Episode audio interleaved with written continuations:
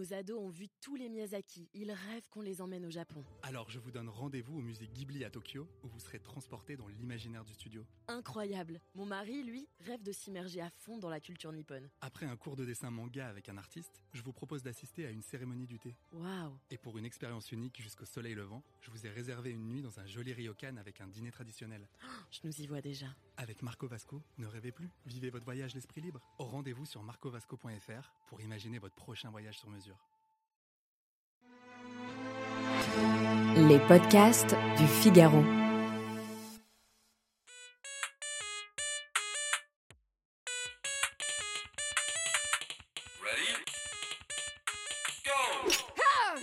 Si vous avez un enfant qui aime bien les jeux vidéo, je suis sûre qu'il vous a déjà demandé de l'argent pour acheter des V-Bucks.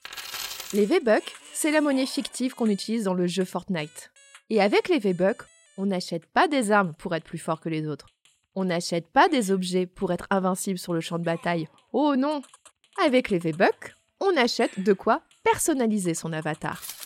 Des tenues, des accessoires, des danses de la victoire. On peut même se déguiser en super-héros Marvel, en Lara Croft ou en personnage de Star Wars.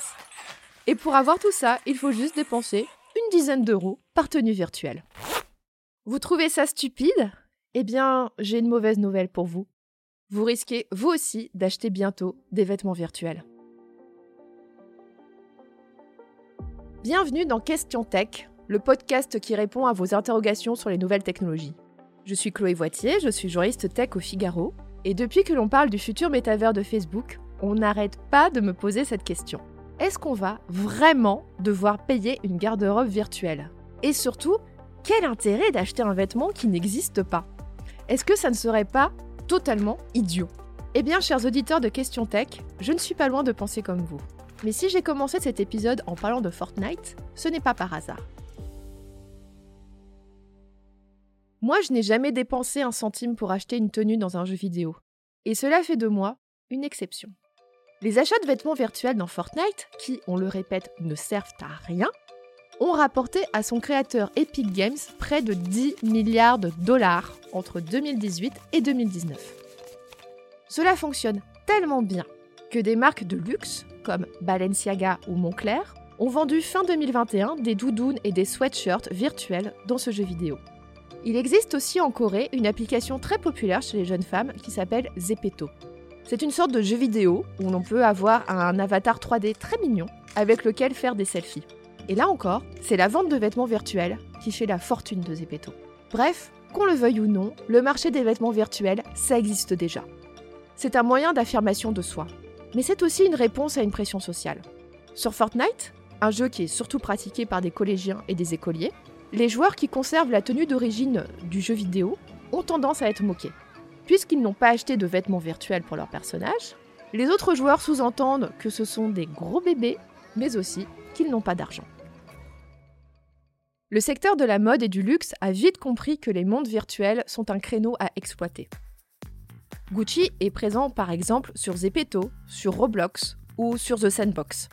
Sur ces plateformes, on peut s'y offrir une robe ou un sac issu d'une grande griffe pour seulement une dizaine d'euros. Pour ces marques, c'est un bon moyen de se faire de la pub et de gagner en notoriété auprès de potentiels futurs acheteurs. Certains créateurs de mode vont plus loin et ils conçoivent déjà des vêtements virtuels au rendu hyper réaliste. Et comme ils sont libérés des lois de la physique, ils peuvent créer des tenues fantaisistes, comme par exemple des robes dont les traînes flottent dans les airs. Ces vêtements n'apparaissent que par le biais d'un filtre de réalité augmentée sur smartphone. La startup Artefact, qui crée des baskets virtuelles déjantées, a d'ailleurs été rachetée par Nike fin 2021. Toute l'industrie de la mode se projette dans les métavers promis par Facebook. Leur calcul est plutôt simple. Si les joueurs de jeux vidéo dépensent déjà des milliards pour des vêtements virtuels, les internautes feront de même quand leurs avatars déambuleront dans le métavers. Ils se soumettront à la fois à une pression sociale, mais aussi à l'envie d'être plus beau et plus parfait que les autres. Et ça, c'est quelque chose que l'on voit déjà sur Instagram.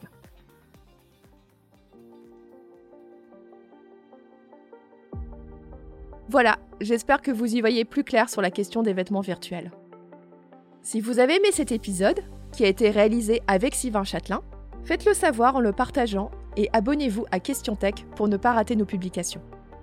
Vous pouvez retrouver Question Tech sur le site du Figaro mais aussi sur Apple Podcast, Spotify, Deezer et vos applis préférées de podcast. Et n'oubliez pas, dans la tech, il n'y a pas de questions bêtes. À bientôt.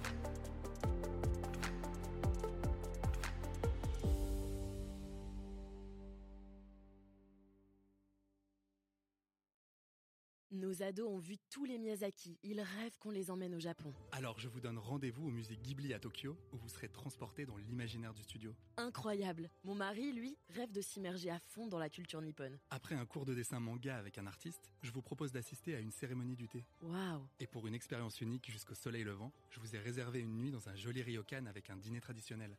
Je nous y vois déjà. Avec Marco Vasco, ne rêvez plus, vivez votre voyage l'esprit libre. Au rendez-vous sur marcovasco.fr pour imaginer votre prochain voyage sur mesure.